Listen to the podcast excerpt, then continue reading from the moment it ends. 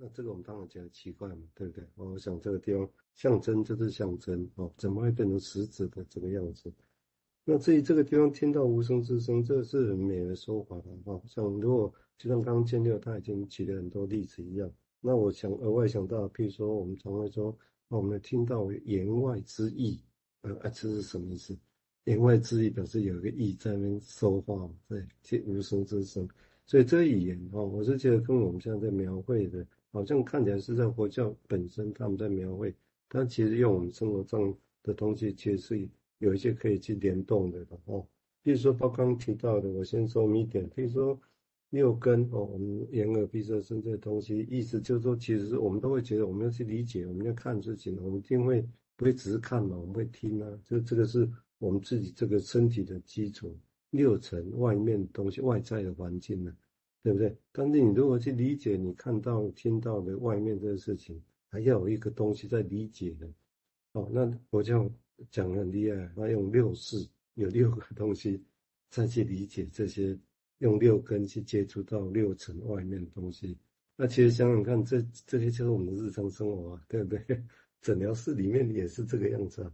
哦，所以我想我们只是用这个东西来连哦，帮助大家来想象啊，这六根啊、六层、六识，这如果有大家可以可能会 Google 得到哦。我想我们把这个东西做了一个这样的连接。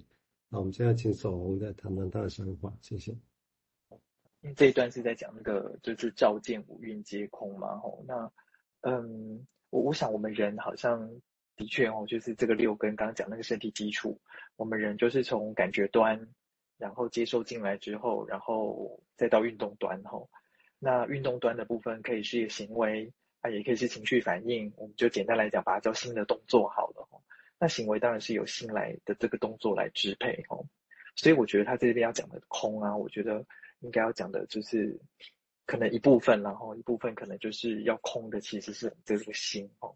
那我觉得这个空这个字啊，其实刚刚这样一虽然才讲到现在哦，但我觉得我们已经听到好多个。就是不一样的对于空的这个解，就是解释的方法吼，所以这空我觉得是很复杂吼，它本身可以是名词啊，也可以是动词，也可以是形容词吼，我觉得有很很有点像那个我们平常在讲 unconscious 的那个感觉一样，它有很多很多种不同的用法的概念一样，好像。谢谢哦。那也许我再补充，刚刚建立有提到说，当我们听到几个诠释 interpretation，我们接受的，或者是反抗，OK，没关系。但是真正的目的，如果我们设想是不是只把那个诠释说啊，我有一体帕斯，然后就标准，我一辈子就是这样，因为它真正的目的是要能够自由联想，那自由是 free 二手写成 free，那这个地方就来了。那到底这种自由走到哪里去？这个是所谓这里讲的到彼岸嘛？真正的目的是可以自由，那这个自由是不是我们的彼岸？当然，这个自由跟这以上讲彼岸生死这是另外一件事。我是先用这样来比喻，那这样就会涉及到一个问题：我们如何先前也提供，如何翻译 free 的时候，觉醒这个 free 呢？大家想想看，有多少可能性？自由、解脱、自在。但是你会发现，都是可以用 free 哦。但是大家可以想看，你用不同样的语词，其实你后面联想跟连接就完全不一样，也会影响到你的技术，你知道吗？你要做什么，怎么做？哦，我想提供这个想法，让大家我们一起来想象这个事情。好，我们接下来请建佑再谈谈，谢谢。哦，呃，照见五蕴皆空，哦，就是我我从心里面想起来那些事情都，都跟都是其实是它的本质是空的。那继续他继续说说，就是我们刚听到色不异空，空不异色嘛。那这这八个字呢，他他这样子有个注解，他说，呃，这里的色呢，指的是物质现象。那它把它分成地啊、水啊、火啊、风啊四大类。那这些的色其实主要在《心经》里面讲的是是人的身体，但是那个色呃在别的地方说是是一个可以用形象表示确切存在的那个东西叫做色。那地水火风它就各自代表，像地是坚硬的嘛，像是身上的骨骼肌肉啊。那水呢，像是一些湿润性，像血液啊、淋巴、唾液啊。那火呢是有温度的，那风呢是流动性的，像是呼吸跟血液循环的这个现象。那这四种特质呢合成的这个身体叫色身，但是这个色身必须每天要吃东西啊，补充水分啊，消化才能够维持这个色身的运作。那个新陈代谢的活力才能够不不停的进行着。所以从因缘的观点看来，吼，他说他是这件事四大和合的，一息不停的在变化的，这没有独存性，它没有一个不变性，只有假有，就是暂时的有，空幻而不真实。一旦这个和合，这个四个东西跟外在的和合的关系结束了，那身体也就死亡了，消失了。他说这就是色不异空的道理，就是色它跟空就是连接在一起的。那空呢，是对有来说的，也就是无的意思。但是空的意思好像更更多，更空比有，空比比有跟无更多。那色不异空的意思是说，一切物质的现象都不离四个样态，就是成住无坏空，有了停下来，然后坏掉了，没有了。那肉体的生命也不离生老病死这四个四个现象。那呃。有从从有开始，临时有而终归空，就有到后来一定会空。那从空里面又还原成有，有之后再变成空。所以现现象这件事情，虽然虽然有呃有自性，呃虽然是有的，可是性质是空的。那空不异色是说一切的物质现象虽然是自性皆空，却不妨碍因缘而有。它虽然是空的哦，可是这个空里面可以有一些因缘，然后因缘出来的是那些有的形象。所以他他说，呃，一般的人呢，他爱有就喜欢有而惧空，就是害怕没什么都没有。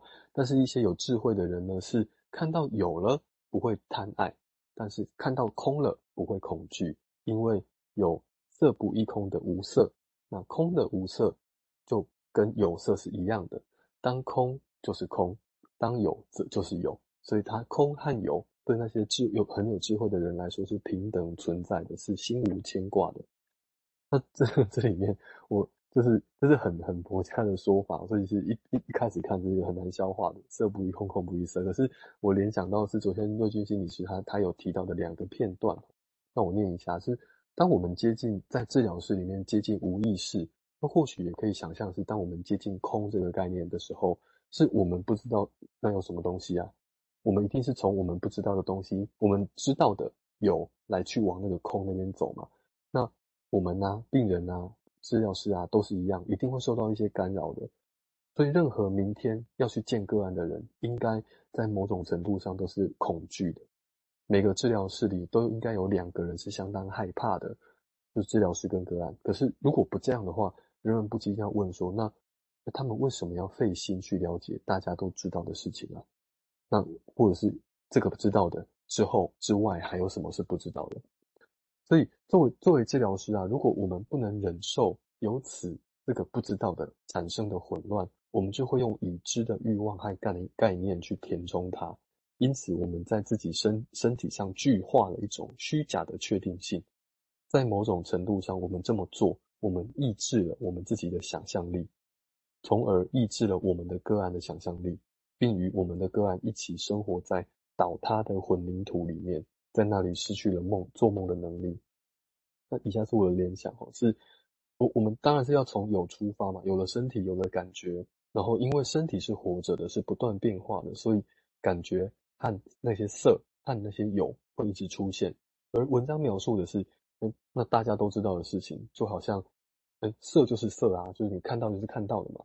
可是精神分析好像有一项工作，就是要从这个色里面发现还有什么色之外的空。那从这个常识之中的断裂，发现眼前的这个世界还有其他的可能。那样的可能，好像是温尼卡他有在呃呃，对于崩溃的恐惧这篇文章中所谈论的事一样。因为过去有一个没有在场，所以没有能够经验并且记下来的事件发生过。所以也发生过，那个恐惧虽然没有被记得，但是有一件事发生了，恐惧是留下来的。